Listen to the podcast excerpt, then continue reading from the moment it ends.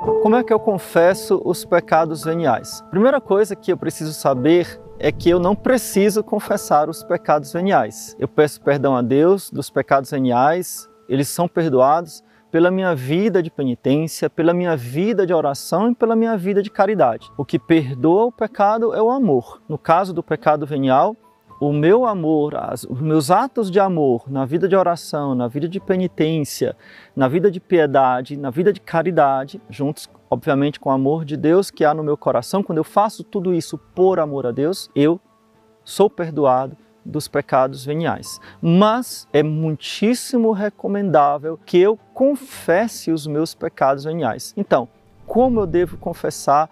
Qual é a melhor forma de confessar os pecados veniais? Me acompanhe até o fim porque você vai gostar muito do que eu vou dizer. Eu vou lhe dar algumas dicas. A primeira delas é não chegue para o padre dizendo: Padre, eu quero confessar alguns pecados veniais porque pode ser que o padre até se irrite com você. Você não precisa dizer que o pecado que você está confessando é mortal ou venial. Isso não precisa o padre saber. Ou ele está percebendo pelo que você está falando, ou não precisa você classificar, fazer esta classificação. Padre, sua bênção porque eu pequei, eu fiz isso, isso, isso, isso. Se o padre questionar você, porque ele pode lhe questionar se você acha que isso são coisas graves, você pode dizer tranquilamente: "Não, padre, eu sei que isso não são coisas graves, mas eu eu quero confessar apenas por devoção. Eu quero confessar apenas para fortalecer a minha alma, ou por devoção, pode falar apenas isso.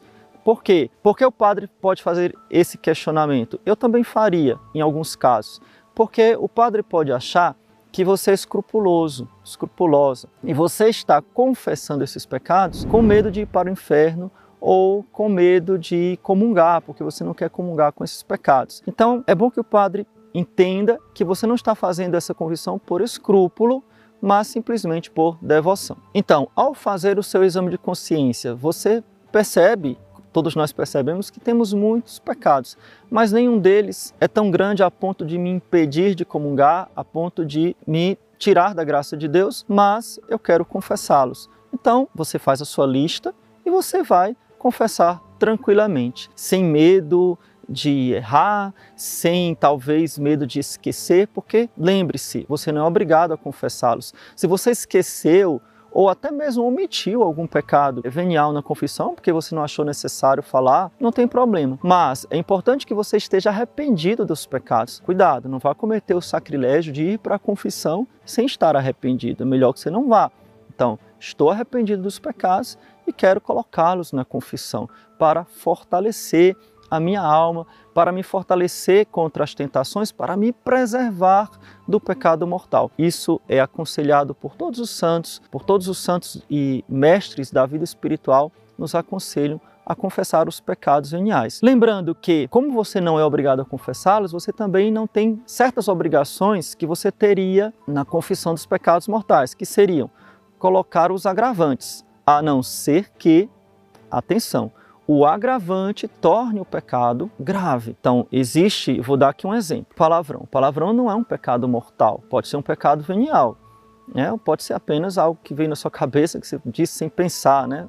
É, quase como uma mania ali. Então, seria uma imperfeição. Mas digamos que você lá, eu gosto de usar a questão do futebol, né, na torcida do futebol, no, no, calor do momento, você xingou lá o colega, um amigo, ou o time do outro, ou o juiz, né? Não deixa de ser pecado, depende do ódio que você tinha no seu coração, então da, da sua má intenção. Certamente não é uma coisa santa, não é uma coisa pura. Mas não é um pecado grave. Agora, por que não é um pecado grave? Porque não é uma ofensa que seja uma grave falta de caridade para com aquela pessoa. Às vezes a pessoa nem escutou, né? Foi lá no trânsito, foi na torcida do futebol, a pessoa nem escutou o que você falou.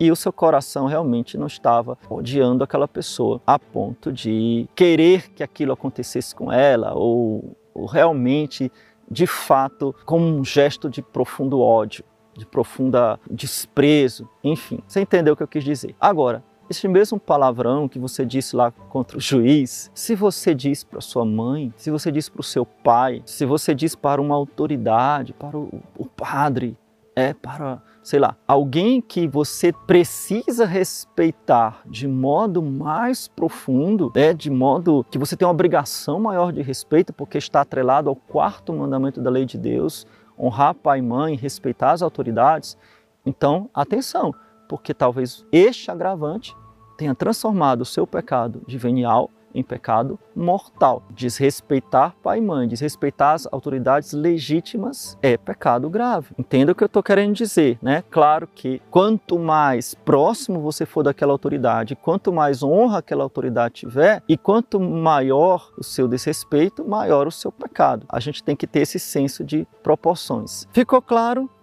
Confessa os pecados veniais normalmente, como eu confessaria qualquer outro pecado. Não preciso dizer quantidades, não preciso dizer os agravantes. Se eu esqueci, tá tudo bem, porque eu, na verdade, estou fazendo uma confissão por devoção. Mas se tem alguma coisa que tenha transformado aquele pecado venial em pecado mortal, então óbvio que eu tenho que confessar, porque aí já não é mais um pecado venial, aí já é um pecado grave. Se ficou alguma dúvida, se você gostou desse vídeo, deixa aqui no comentário e se esse vídeo lhe ajudou a tirar as suas dúvidas, eu peço que você me ajude a evangelizar compartilhando também com outras pessoas, se inscrevendo aqui no nosso canal. Louvado seja nosso Senhor Jesus Cristo, para sempre seja louvado e sua mãe, Maria Santíssima.